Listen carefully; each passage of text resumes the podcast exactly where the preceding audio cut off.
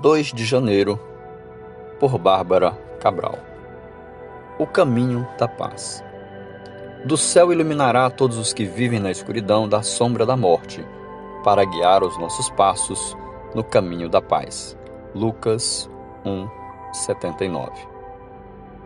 O ano começou ontem. Talvez você ainda esteja comendo o que sobrou da ceia. As promessas de ano novo ainda estão bem frescas na sua memória seu coração está cheio de expectativas.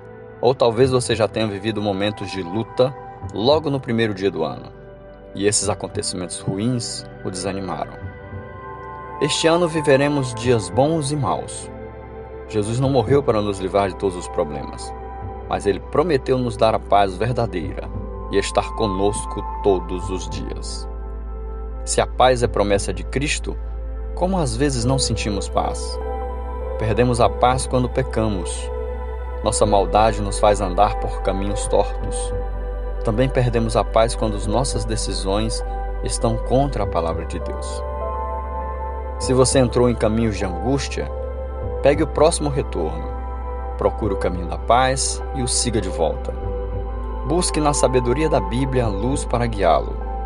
Para caminhar bem, calce a sandália do Evangelho. Mantenha a mente firme em Deus e confie. Assim você não se desviará. Cristo é o caminho da paz. Ele nos justifica por meio da fé, para nos levar ao destino final deste caminho, que é a reconciliação com Deus e a vida eterna. Neste ano que se inicia, calce a sandália do Evangelho para andar pelos caminhos da paz.